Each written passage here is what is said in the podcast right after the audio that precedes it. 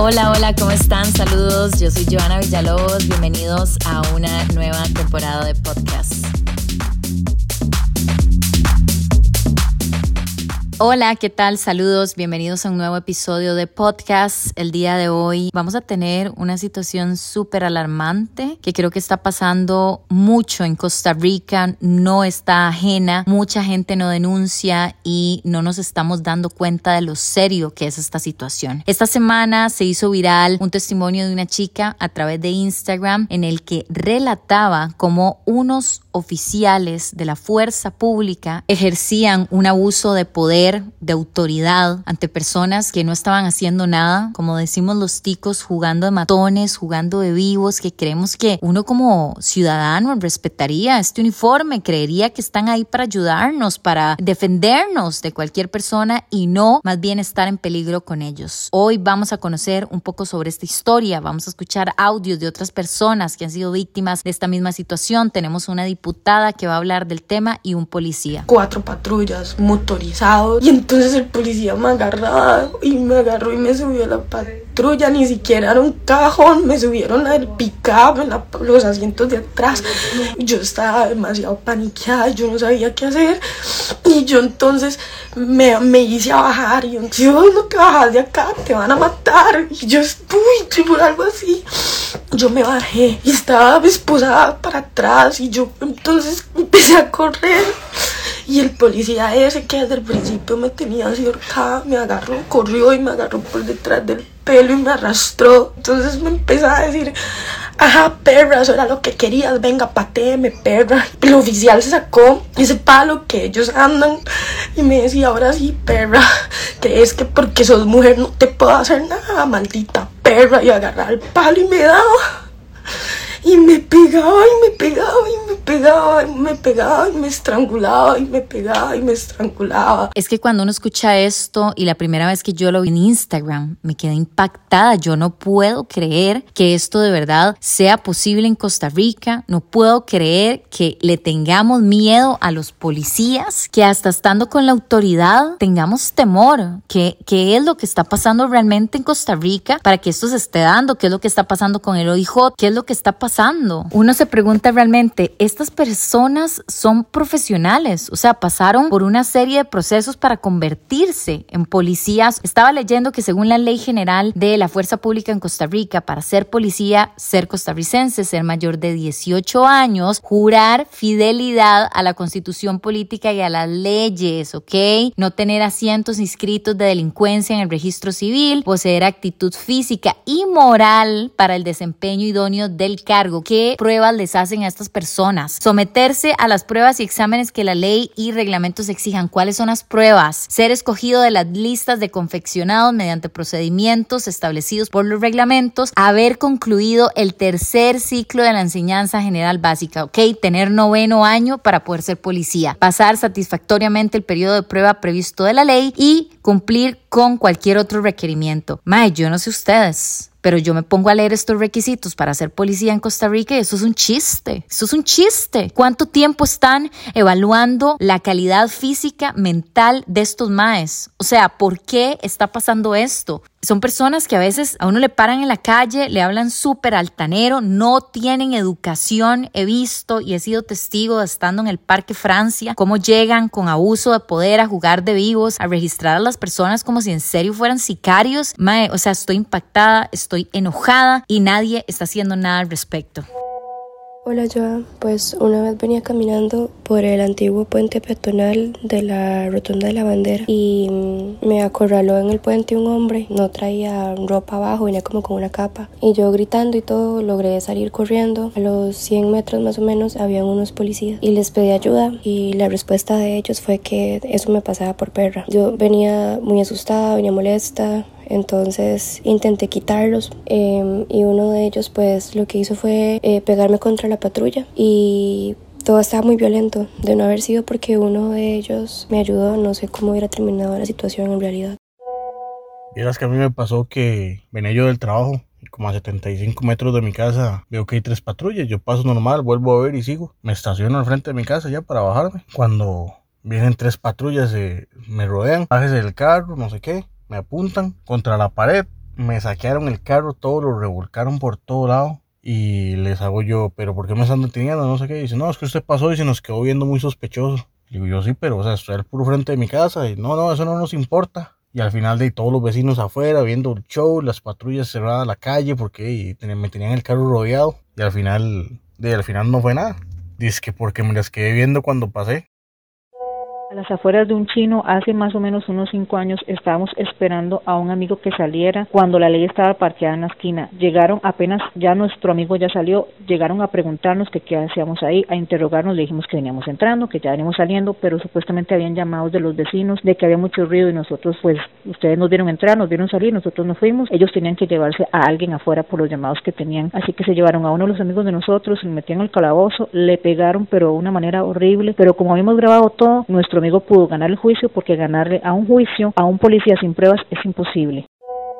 Bueno, yo tengo historias de prácticamente mi hermano, de una vez que él atrapó un ladrón y lo estaba golpeando evidentemente porque abrió el carro de mi papá y los policías se lo querían llevar a él, no podía hacer prácticamente nada. A mí una vez me quisieron llevar por defender a una amiga de un tipo en que la tocó sin su consentimiento en un bar, le tocó los glúteos y yo obviamente lo golpeé, reaccioné de esa manera y me llevar a mí y bueno, este, y al final no, no pudieron, no hicieron nada, pero no podía decir ni a porque ya me iban a llevar. Incluso acá en Ciudad Colón eh, hay una historia de hace unos meses de un tipo que abusó a una menor de edad lo cual era recurrente y todos acá saben esa historia, que hasta le conseguían muchachas para en la comisaría violarlas, hacer lo que querían. Atentamente el potro y por eso odio a los policías. Y es que yo creo que los que hemos sido testigos o han sido parte de algún comportamiento de abuso de poder por parte de los policías, estamos cansados de esta situación. O sea, a mí lo que más me impacta es ver cómo no son personas que nos ayudan. He estado en marchas eh, de mujeres del 8M en que hay una cantidad de policías que yo digo, pero es que esto no pasa ni, ni cuando hay una balacera, ni cuando hay una mujer perdida, ni cuando hay un femicidio. Entonces ahí uno poco a poco se va dando cuenta de la poca eficiencia que está teniendo el Poder Judicial. Y el sistema costarricense de información jurídica dice que será reprimido con prisión de tres meses a dos años el funcionario público que abusando de su cargo ordene o cometa cualquier acto arbitrario en perjuicio de los derechos de alguien, de un civil, de quien sea. O sea, supuestamente el policía se puede ir a la cárcel de tres meses a dos años, pero madre, qué tan difícil, como dicen los audios acá, es ganarle un juicio a a estos policías. Hay que tener pruebas, hay que grabar, hay que hacer un montón de cosas porque si no, no nos creen.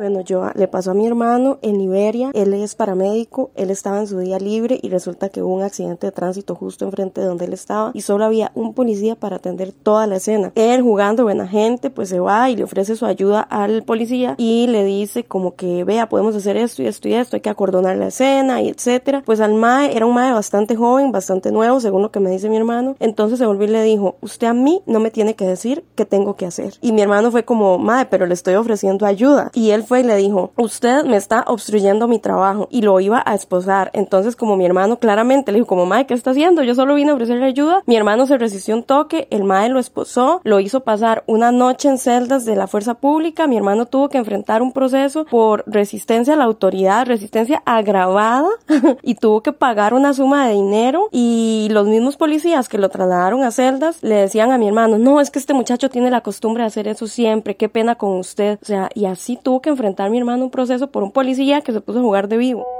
Hola, en mi caso yo estuve en una relación por tres años con una persona que es policía. Durante la relación hubo mucha violencia psicológica y cuando yo decidí terminar me comenzó a mandar mensajes diciendo que yo no sabía lo que él era capaz, que si me veía con algún otro mae, el mae era el que iba a pagar las consecuencias. Incluso pues yo vivo sola y en varias ocasiones lo vi pasar al frente de la casa, lento en el carro, como vigilando que yo esté en la casa, que yo no esté con nadie más. Entonces es, es una situación demasiado fea. A veces salgo con mis amigas y cerca del bar a donde vamos a entrar yo veo una patrulla y ya mi corazón comienza a acelerarse, ¿verdad? Porque yo comienzo a, en mi mente a maquinar que por favor no esté ahí, que por favor no esté ahí, que por favor no esté ahí. Ni él ni alguno de los compañeros porque son cuestión de minutos y está él porque le avisan que yo estaba ahí o estoy ahí. Yo escuchaba historias de historias de cómo ellos se abusaban del uniforme para abusarse de ese poder, ¿verdad? En la calle y con, y con la sociedad en general. Impactante el testimonio de esta chica que fue exnovia de un policía y aquí quiero aclarar que no todos son iguales, como siempre digo en el podcast, no quiere decir que porque una persona hizo esto o varios todos van a ser iguales, pero realmente ya estamos cansados de este tipo de acciones y me parece muy acertado que estemos denunciando, que estemos haciendo un movimiento para que el OIJ, no sé, se despierte, ve a ver qué hace, porque las cosas no pueden seguir así. Quise saber la opinión de varios policías en el país, de que muchos entrevistaran, pero muchos no querían hablar por el hecho de que, bueno, poner en riesgo su trabajo y es completamente entendible, pero sí logré que uno de los policías me contara un poco qué siente él de esta situación, qué está pasando ahí adentro, qué se comenta, porque esto ya es conocimiento a nivel público. Buenas, tengo 10 años de ser policía. Lamentablemente sí se da ese tipo de, de abusos tanto dentro como fuera de del trabajo, ¿verdad? Hacia los ciudadanos. Lamentablemente, pues, como hay un dicho, a todo chancho le llega su hora y ese tipo de, personas, de compañeros, de oficiales, eh, sea la unidad que sea, pues en algún momento son grabados y pues proceden a, la parte judicial, ¿verdad? Lamentablemente dentro de, de, la unidad en la que se elabora no hay ningún castigo, así que ya hay solamente esperar en el momento que ellos se jalen una torta, eh, que alguna persona los grabe y sean procesados. O sea, como decimos acá en Costa Rica, todos se cubren con la misma cobija, es la misma situación de siempre, no les hacen nada. Una denuncia, tiene uno que actuar realmente, llevar denuncia, pruebas, de todo, hasta testigos para que le crean. Es inconcebible y de verdad espero que este caso llegue a donde tenga que llegar para que la policía, la fuerza pública se ponga las pilas porque ya esto es demasiado. Quise también invitar en este podcast a la diputada del Frente Amplio Priscila Vindas, que amablemente Priscila nos dio unas declaraciones de qué está pasando, alguien está haciendo algo en este caso o qué podemos hacer nosotros como ciudadanos cuando vemos un abuso de poder, entender cuáles son los pasos a seguir, porque creo que es el único recurso que como costarricenses tenemos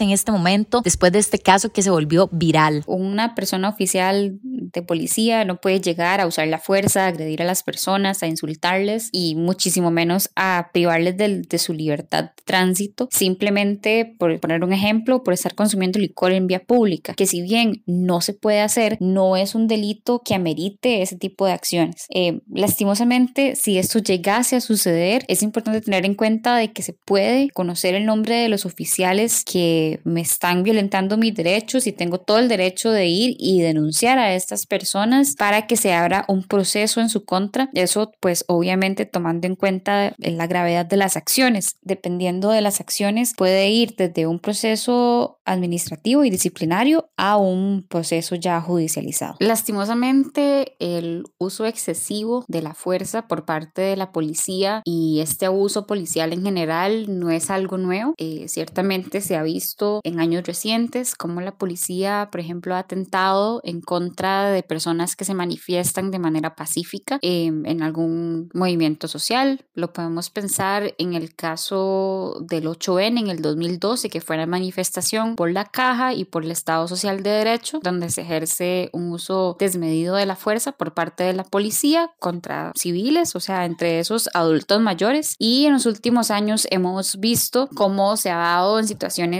hacia civiles, eh, no agrupados por un motivo social o político, sino que están en uso del espacio público, eh, en un parque, en una acera, etcétera, y que eh, sin ningún tipo de justificación tenemos denuncias de personas que pues son abusadas por parte de la policía, un uso desmedido de la fuerza sin ningún tipo de justificación. Como dice Priscila, esto va en aumento y viene desde hace años. De hecho, estuve leyendo que en los últimos tres años se ha reportado un pico impresionante de denuncias a policías, que por ejemplo en el año 2020 hubo 1.354 denuncias en contra de policías por abuso de autoridad y en cuanto a la primera mitad del 2022 se cuentan más de 576 incidentes. O sea, esto quiere decir que más de 1.200 policías son acusados al año por abuso de autoridad. Quise preguntarle también a Priscila qué se está haciendo en este caso. La Asamblea Legislativa está tomando acciones, está hablando al respecto porque este caso ya tiene más de un millón y medio de visualizaciones. ¿Qué están haciendo los diputados para denunciar este caso y para prevenir futuros incidentes? Nosotros y nosotras como diputados y diputadas tenemos la capacidad de pedirle o exigirle cuentas a las instituciones acerca de casos concretos o en la generalidad. Sabemos que pues este caso está judicializado, eh, se puso una denuncia ante el Poder Judicial y que hay algunos aspectos de este caso que no se, que no se pueden tratar, pero sí hemos enviado varios oficios al Ministerio de Seguridad Pública, a la Dirección de la Fuerza Pública, entre otras instancias, consultando acerca, por ejemplo, de las capacitaciones que llevan los oficiales de la Fuerza Pública, eh, las medidas disciplinarias que se cuentan, otra serie de preguntas también para tener claro cuál es el panorama que tiene la ciudadanía a la hora de, de convivir con la fuerza pública en las calles y también asegurándonos de ejercer un control político donde desde el poder legislativo que las personas policías están en las condiciones óptimas para cuidarnos y no representar otra amenaza de las muchas que tenemos en nuestras calles en el día a día, sobre todo a las mujeres y que tenemos claro de que este, por ejemplo, este caso en concreto es un caso que tiene en su ADN el tema de género y que, y que es una agresión basada en género que eh, no debería estar sucediendo, que nuestros oficiales